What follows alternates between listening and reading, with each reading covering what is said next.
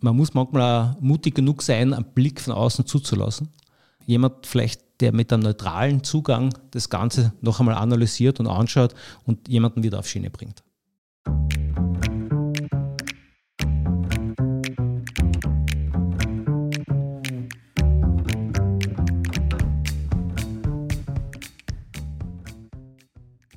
Herzlich willkommen zu einer neuen Folge des Mutmacherinnen-Podcasts. Herzlich willkommen aus dem Business Campus Ehrenhausen. Mein Name ist Georg Brandenburg, ich bin der Gastgeber dieses Podcasts. Hallo, mein Name ist Claudia Felder-Fallmann und ich bin der Dauergast mit psychologischem Hintergrund. Unser heutiger Gast ist Bernd Buchecker. Lieber Bernd, bitte stell dich einfach selbst vor. Hallo, ich bin Bernd Buchegger, Vielen Dank für diese Einladung zu euch in den Mutmacherinnen-Podcast. Das Thema hat mich äh, extrem fasziniert, weil ich glaube, Mut ist ein zentrales Element.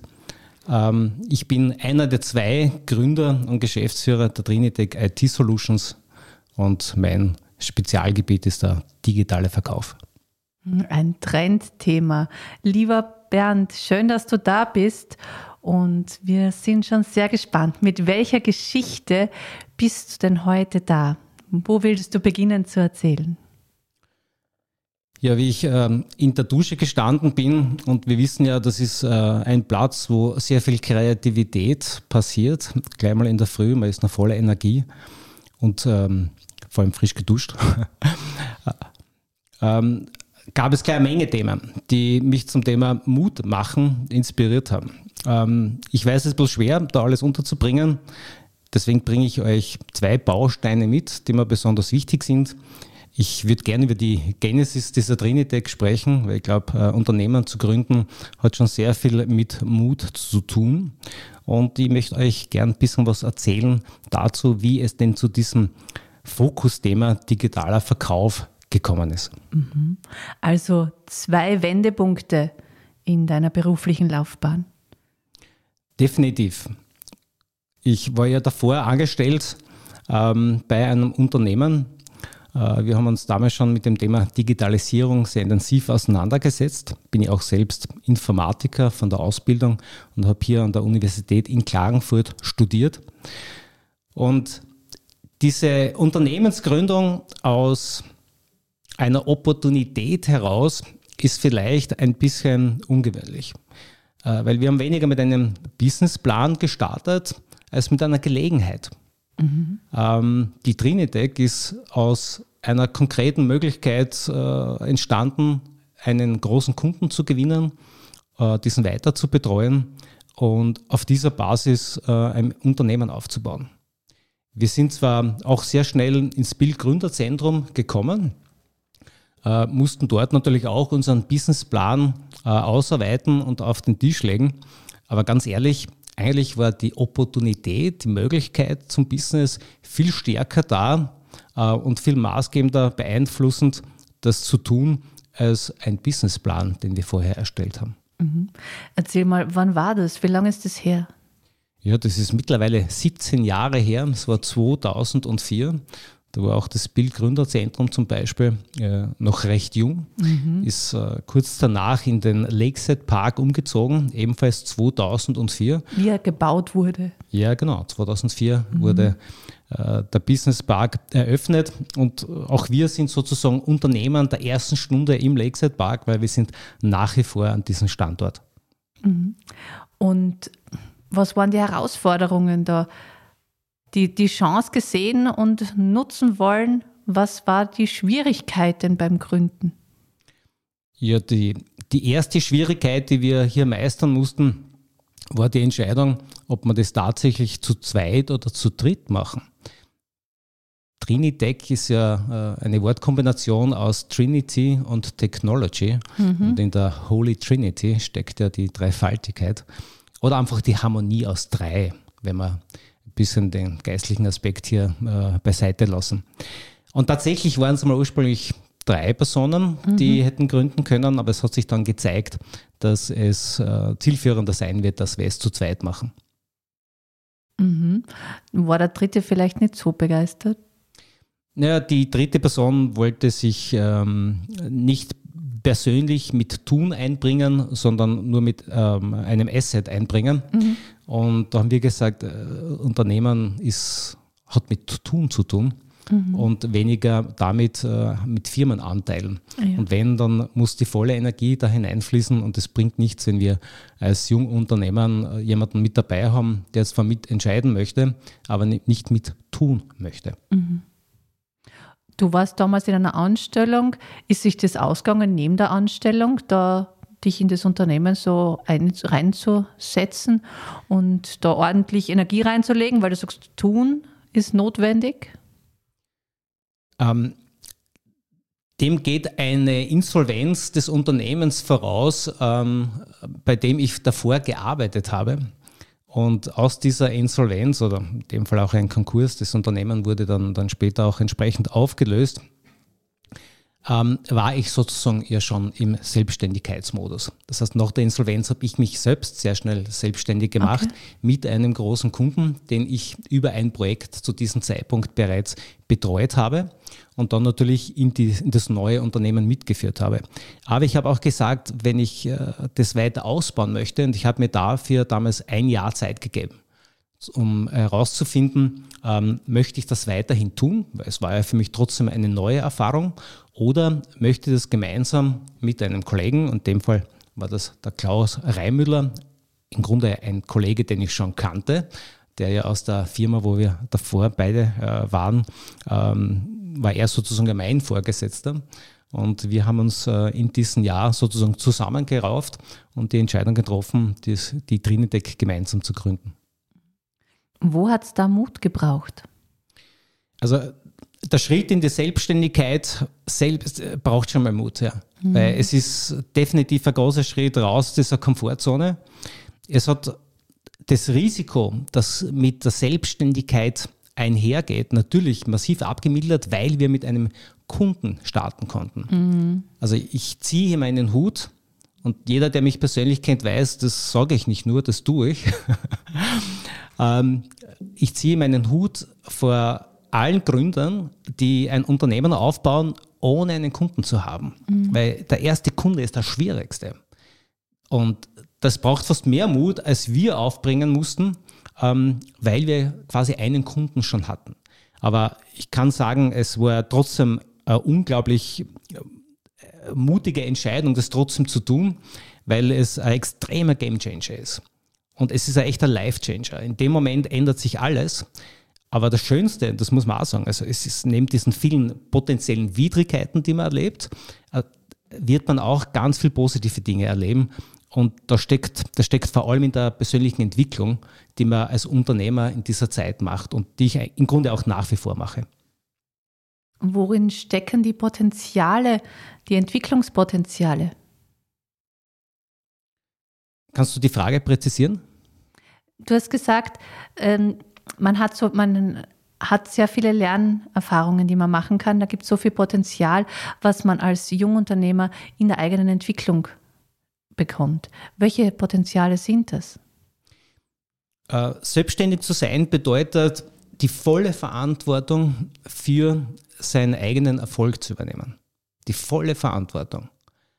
Das heißt, man ist Gestalter und dadurch, dass man alles beeinflussen kann, ist man auch voll dafür verantwortlich, ob das jetzt erfolgreich wird oder nicht. Das hat man als Angestellter, wenn man es genau nimmt, im Grunde nie. Weil man mhm. kann immer sagen, das Unternehmen, die Geschäftsführung, das Management, der Prozess, das Produkt, da gibt es so viele Ausreden und die fallen dann plötzlich alle weg. Das heißt, du musst dich entwickeln, du musst dich auch verändern, um weiterhin erfolgreich zu sein. Du kannst dich auch nicht auf das ähm, zurückziehen, was du vielleicht äh, gelernt hast in der Vergangenheit und das einfach weiterführen, weil dazu sind die Zeiten viel zu dynamisch geworden, viel zu veränderungsintensiv und diese Veränderung muss man in der Lage sein mitzuleben. Noch dazu bin ich in der Digitalisierung aufgewachsen. Damals haben wir das natürlich nicht so genannt, ja. Aber im Grunde ist das Digitalisierung, so wie wir es heute leben. Und die Digitalisierung hat natürlich eine unglaubliche Dynamik erreicht. Hochspannend, ähm, sehr fordernd, Aber genau da steckt das Potenzial drin, mhm. sich auch ständig weiterzuentwickeln, mitzuentwickeln, zu verändern und sein Bestes zu geben. Du hast jetzt ein paar Müssen angesprochen. Das ist ja, hört sich ja auch fast nach Druck an. Wie kann man das jetzt als Potenzial sehen und weniger als Druck? Das ist nur eine Sichtweise. Mhm. Nur? Das kann man als, als Muss sehen oder als Kann sehen. Ein Potenzial bedeutet immer, ich habe eine Möglichkeit und ich kann mich dazu entscheiden, dieses, diese Möglichkeit anzugehen, ins mhm. Tun zu kommen. Und nur das entscheidet, weil drüber reden können ja viele, aber es tatsächlich zu tun, das ist im Endeffekt der entscheidende Faktor. Und der Potenzial hast nicht, das ist schon gehoben. Das heißt nur, da ist etwas vor mir, das ich jetzt erreichen kann und ich kann, jetzt dafür, dazu, ich kann mich dazu entscheiden, mich jetzt zu bemühen, dass ich das erreiche oder ich gehe einen anderen Weg. Mhm. Das ich als Potenzial. Deswegen ähm, als Unternehmer sind ja ganz viele Potenziale gegeben. Du musst dich ständig im Endeffekt entscheiden, ob ich etwas mache oder nicht und ob ich den richtigen Weg einschlage oder nicht. Und ich kann sagen, also nach diesen 17 Jahren, ich bin schon viele Wege gegangen, nicht alle haben funktioniert. Ich habe genauso meine Rückschläge. Einen dieser Rückschläge, über den werden wir äh, noch ein bisschen sprechen. Aber wir wissen, Rückschläge ähm, sind nur Potenziale, um zu lernen. Ja, dann erzähl uns doch gleich von diesem großen Potenzial, das sich da aufgetan hat, von diesem Rückschlag. Das dreht sich vor allem um die Kernfrage, wie sind wir zu diesem Thema digitaler Verkauf, digitaler Vertrieb gekommen. Mhm. Das heute ein sehr zentrales Element von unserem ganzen Tun und unserem Business ist und darüber, wie wir anderen Unternehmen helfen, erfolgreicher zu sein. Und das beginnt ähm, ja, mittlerweile einige Jahre zurück. Ähm, wir haben damals relativ bald nach äh, der Gründung des Unternehmens und nachdem wir noch weitere Kunden dazugewonnen haben, angefangen, äh, uns mit diesem Thema Vertrieb auseinanderzusetzen und äh, haben da gemerkt, dass es in diesem Umfeld relativ wenig gute Lösungen gibt. Mhm. Also es gab zu dem Zeitpunkt CRM-Systeme, aber es gab relativ wenig Systeme, die tatsächlich einen Beratungsprozess, also einen, einen Vertriebsprozess am Anfang gut unterstützt haben. Das ist, wie, wie befülle ich sozusagen meine, äh, meine Pipeline, meine, meinen Sales Funnel, meine, äh, äh, meine Opportunitätsliste. Ähm, und das hat dazu geführt, dass wir mit einem anderen Unternehmen gepartnert haben. Die waren Profis, Experten für strategischen Verkauf. Und wir haben gesehen, ähm, die gehen in die Unternehmen, beraten diese Unternehmen, ähm, begleiten sie über eine gewisse Zeit und ab diesem Zeitpunkt, nachdem sie das Unternehmen verlassen, fallen alle oder die meisten wieder in die alten Muster zurück. Mhm. Das heißt, es gab keine Nachhaltigkeit des ähm, Beratungsprozesses. Mhm. Das heißt, die Investments, die man eigentlich hier dann getätigt hat, waren sozusagen offensichtlich ähm, äh, nicht mehr zielführend. Also war es nicht naheliegend zu sagen, wie können wir diesen, äh, diese Beratung, wie können wir diesen, diese Vertriebsberatung nachhaltig im Unternehmen äh, etablieren. Und dass man das mit einer Software machen kann, das wussten wir und haben dann ähm, gemeinsam eine Software entwickelt.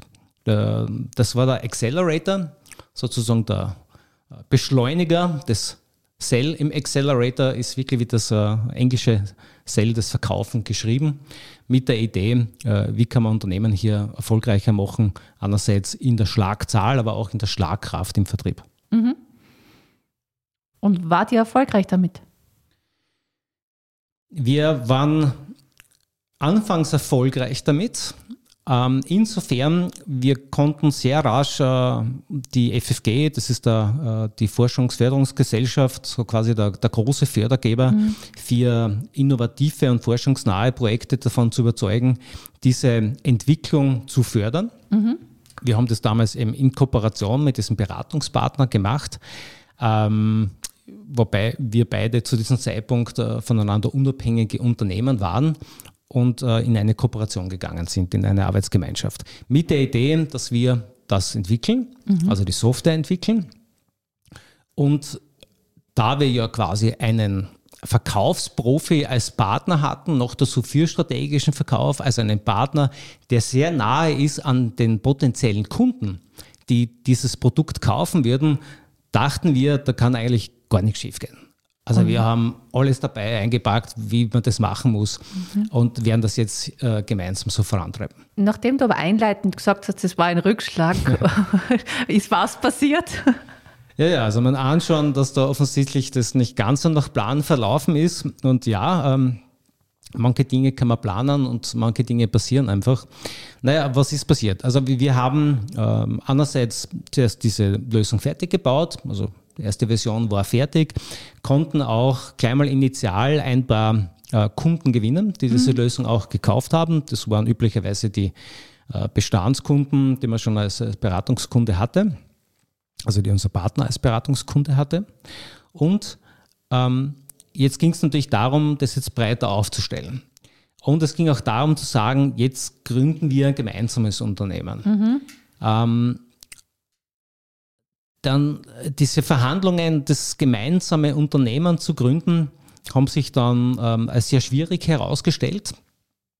Das lag einerseits daran, dass äh, im Grunde der, der, unser Partner eine neue Firma machen wollte, ähm, aber uns nur beteiligen wollte an der Firma und das nicht wirklich alles zusammen in einer Firma vereinen. Mhm. Äh, wobei auch wir aufgrund unseres Business zu dem Zeitpunkt ähm, auch ein bisschen uns gescheut haben, das alles in einem zusammenzufassen. Ja. Und da hat uns in Wahrheit der Mut dazu gefehlt. Mhm. Da hat uns, sage ich ganz offen, der Mut gefehlt, das alles einzupacken. Und in Wahrheit auch, hat auch unserem Partner dieser Mut gefehlt. Mhm. Zu sagen, jetzt haben wir das gestartet, nicht wir sind wir, sondern wir sind wirklich eine Einheit, legen wir alles zusammen mhm. und gehen wir richtig Gas, um das erfolgreich zu machen. Ja. Und dadurch, dass wir an dieser Firmengründung gescheitert sind.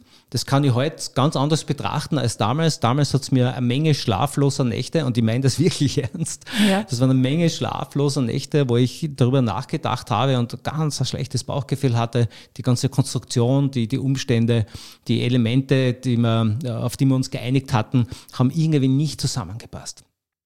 Ja, und wenn du diesen Mut verlierst, dann, dann tauschst du Mut durch Angst und du diskutierst in Wahrheit die falschen Punkte. Und da haben wir den Fokus verloren. Okay. Und diesen Fokus zu verlieren ähm, und dieses, lass dich auch Mut verlieren. Ja? Deswegen finde ich das so, so passend auch zu dieser Grundfragestellung. Ähm, und das hätte jemanden gebraucht, wahrscheinlich von außerhalb, der uns da wieder auf Schiene gebracht hat. Ja. Und auch hier vielleicht eine äh, Lesson learned, wenn man so schön sagt, die man mitnehmen kann. Ähm, man muss manchmal mutig genug sein, einen Blick von außen zuzulassen. Ähm, jemand vielleicht, der mit einem neutralen Zugang das Ganze noch einmal analysiert und anschaut und jemanden wieder auf Schiene bringt. Mhm. Was war damals deine größte Angst? Ähm, die größte Angst war, sehr gute Frage übrigens, die größte Angst war, das Produkt, die Kontrolle über das Produkt zu verlieren, das mhm. vollständig an unseren Partner zu übergeben und keinen Einfluss mehr drauf nehmen zu können, ob das Ganze sich so entwickelt, wie ich das mir auch vorgestellt habe oder nicht.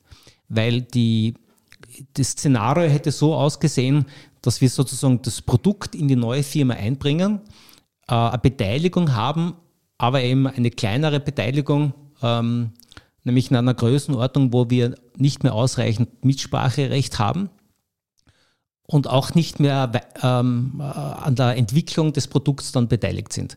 Weil der Partner hätte mit der Konstruktion auch das völlig anders machen können.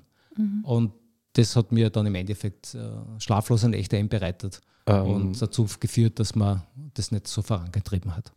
Mir kommt jetzt ein Gedanke. Äh Hast du diese größte Angst ausgesprochen? Traust du, hast du dich das getraut? Weil das ist für mich immer ein spannendes Thema. Traut man sich auch Ängste zu thematisieren? Gerade es geht ja um eine Heirat, unter Anführungszeichen. Ja?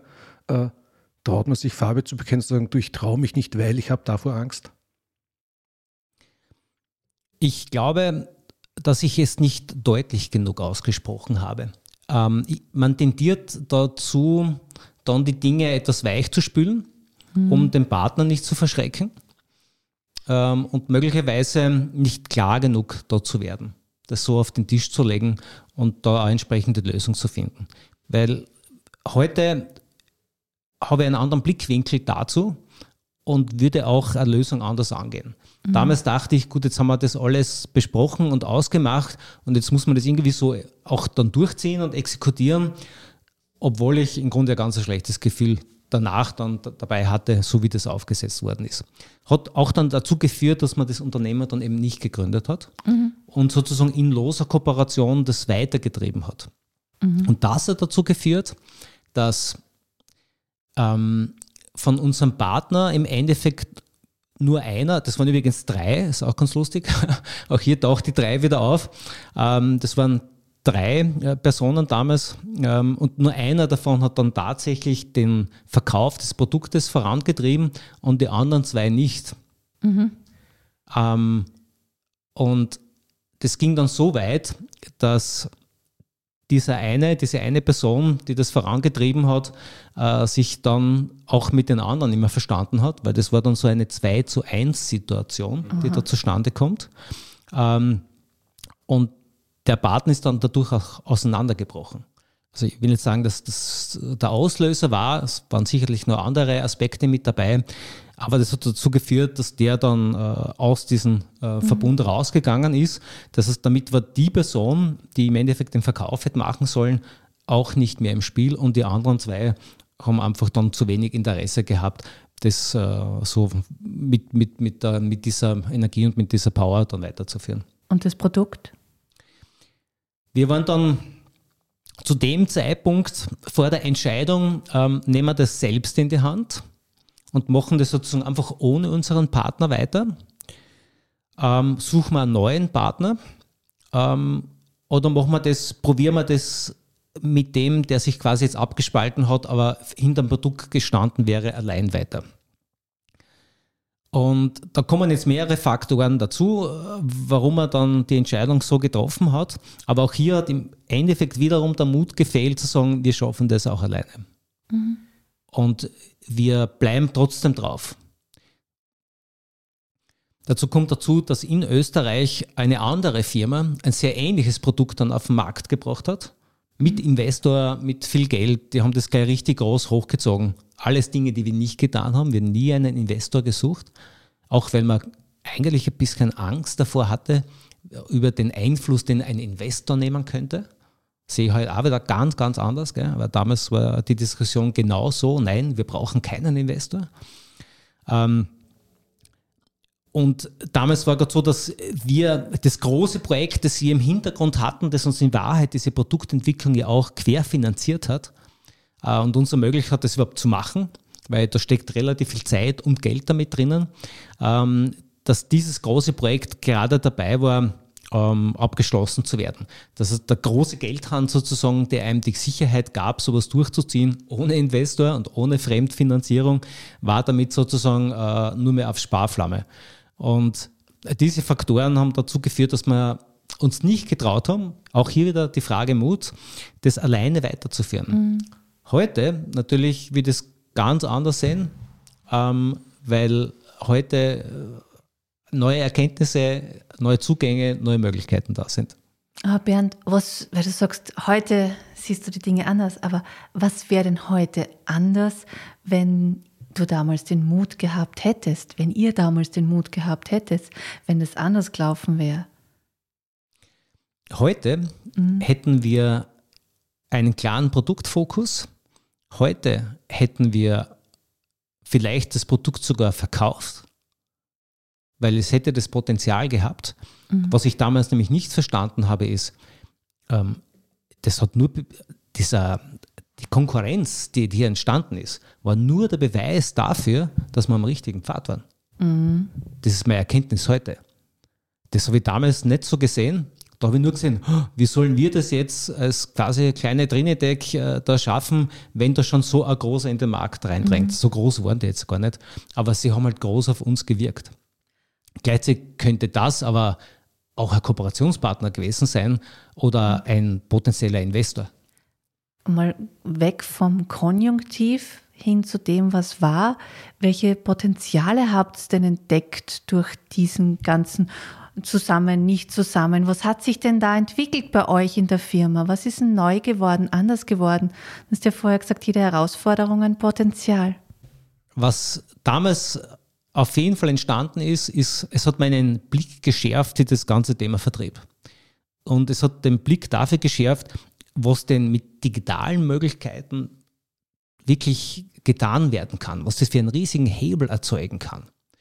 Und wir haben relativ früh dann schon angefangen, uns da mit weiterführenden Themen auseinanderzusetzen. Wir haben es damals Sales 2.0 getauft, in Anlehnung an das Web 2.0, weil damals ist Social Media plötzlich aufgetaucht mit dieser Fülle an, an Möglichkeiten. Mhm. Damals noch belächelt, ne? wie kann man über Social Media verkaufen? Wie, da werden ja quasi nur Fotos von Katzen ausgetauscht. Ähm, Was heute, war das?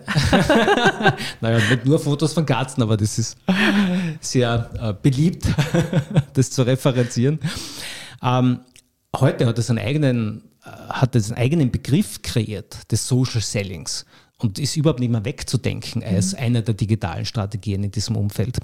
Unser Partner hat das übrigens damals nicht erkannt. Fand ich auch spannend. Äh, ich habe damals schon gesagt, da müssen wir mehr tun und da entsteht gerade ganz viel und das könnte man eigentlich ins Produkt einbauen die haben das eher so abgewehrt, weil sie halt aus einer sehr traditionellen Welt gekommen sind, klassische äh, Vertriebsberatung, äh, die halt da gemacht worden ist. Und wir haben im Endeffekt dann aber die Begrifflichkeiten aus diesem strategischen Vertrieb zunehmend dann ins Digitale mhm. gebracht. Und ähm, was wir nicht mehr gemacht haben, ist dann nochmal eigene Produktentwicklung zu starten. Aber heute äh, kooperieren wir halt mit sehr vielen Produktanbietern da draußen und schauen uns halt ständig an, wie kann man die digitalen Möglichkeiten nutzen, damit es im Vertrieb entweder effizienter wird, im Sinne von, ich kann meinen Vertriebsprozess optimieren, oder wie kann ich schlussendlich meinen Kunden mhm. über die digitalen Möglichkeiten finden. Und ich glaube, äh, darüber müssen wir wahrscheinlich heute nicht mehr diskutieren, dass da ganz viel Potenzial drinnen ist. Ja. Ihr habt das Potenzial dann doch noch erkannt, dass da drinnen ist und habt es anders, aber ihr habt es umgesetzt. Wie kam es denn von dieser Angst und Unsicherheit, von den schlaflosen Nächten hin dazu, dass du wieder Mut gewinnen konntest, dass ihr euren Weg gefunden habt, mit diesem Potenzial umzugehen? Wie hast du das hinkriegt, so ganz auf der persönlichen Ebene? Ähm, das eine war die Erkenntnis, dass Mist ein guter Dünger sein kann für Neues. Mhm. Wie hast du das erkannt? Ich sage es einmal so direkt. Ja. Ähm, das ist ein bisschen wieder das Thema Mindset. Also äh, wenn du, du kannst Dinge, die du erlebst, kannst du immer von zwei Seiten her betrachten. Wenn es negativ Dinge sind, dann musst du immer die Frage stellen, was kann ich jetzt daraus lernen? Mhm. Was habe ich da einerseits falsch gemacht?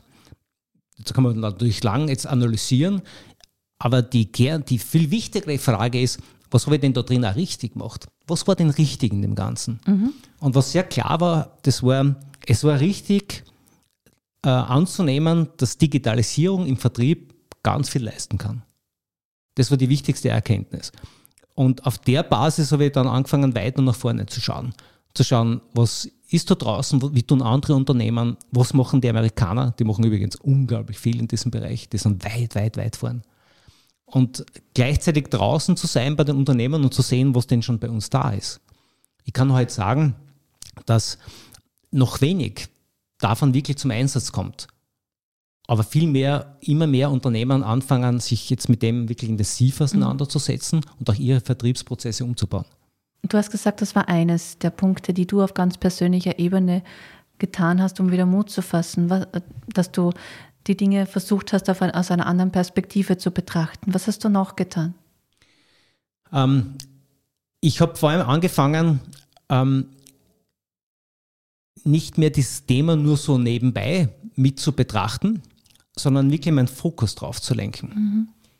Ähm, es ist wesentlich leichter, sich auf ein Thema wirklich draufzusetzen und dort den Fokus drauf zu haben als Unternehmer, als zu breit zu werden. Wobei mhm. ich sage, in diesem Thema ist schon wieder so viel Breite drinnen. Je tiefer ich einsteige, umso, umso mehr merke ich, ähm, wie das auseinandergeht mhm. im Endeffekt.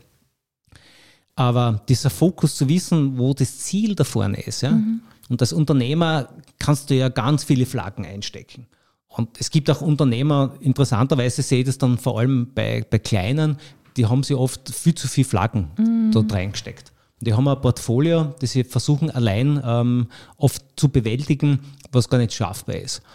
Und diese Flagge, eine klare Flagge einzustecken, sagen, in dem Gebiet bewege ich mich, das ändert plötzlich wieder alles in deiner Kommunikation, in deinem Auftreten, welche Inhalte du transportierst, welche Zielgruppen du ansprechen kannst, wie du sie ansprechen kannst, welche Probleme deiner Zielgruppe du überhaupt lösen kannst und plötzlich wird alles viel, viel klarer. Mhm. Also du verdankst diesem Rückschlag eine ganz klare Positionierung, eine Schwerpunktsetzung. Könnte man so zusammenfassen? Ja, ich bin in Wahrheit sehr dankbar für diesen Rückschlag. Mhm. Ähm, ein paar Dinge muss man halt verdauen, äh, aber da waren ein paar äh, Bruchstücke dabei, die schlussendlich sich, sich, als sehr delikat herausstellen und ähm, das Potenzial haben, weiter ausgebaut zu werden. Mhm. Herzliche Gratulation zu dieser Wendung, auch persönlich aus den schlaflosen Nächten herauszukommen und die Potenziale dann wieder zu sehen. Es ist ja auch nicht selbstverständlich, dass man den Fokus dann verändern kann in dem Moment so für sich. Möchtest du unseren Hörern noch eine Botschaft mitgeben? Ja. Und da möchte ich Mut machen und einladen, das Thema mit mir gemeinsam zu gestalten. Nicht nur mit mir, sondern mit der Fokusgruppe Digital Sales, äh, die ich ähm, als Leiter ähm, und Sprecher ähm, in Kärnten derzeit betreue. Und zwar ist es eine Expertengruppe, wo wir alle, die zu diesem Thema digitaler Vertrieb und digitaler Verkauf etwas beitragen können, äh, sei es, dass man das als Berater oder auch als, als Umsetzer oder vielleicht auch nur als Interessent, der sich da in die Tiefe äh, damit beschäftigen möchte, ähm, mit uns so zusammensetzt. Wunderbar. Man sieht, wie du für das Thema brennst und äh, dass nicht nur du dankbar bist für die Wendung durch deinen, deinen Rückschlag, sondern dass es auch für andere Unternehmer durchaus gewinnbringend sein kann. Wenn man sich zusammentut, dann bewegt sich auch um einiges mehr. Gemeinsam mutig sein ist viel leichter als alleine. Ja, vielen Dank für diesen Schlusssatz, lieber Bernd. Denke ich mir oft, praktiziere ich nicht immer. Äh, äh, jedenfalls vielen Dank für, dafür, dass du heute da warst. Äh, liebe Zuhörerinnen und Zuhörer, danke fürs Zuhören und hoffentlich auch beim nächsten Mal wieder.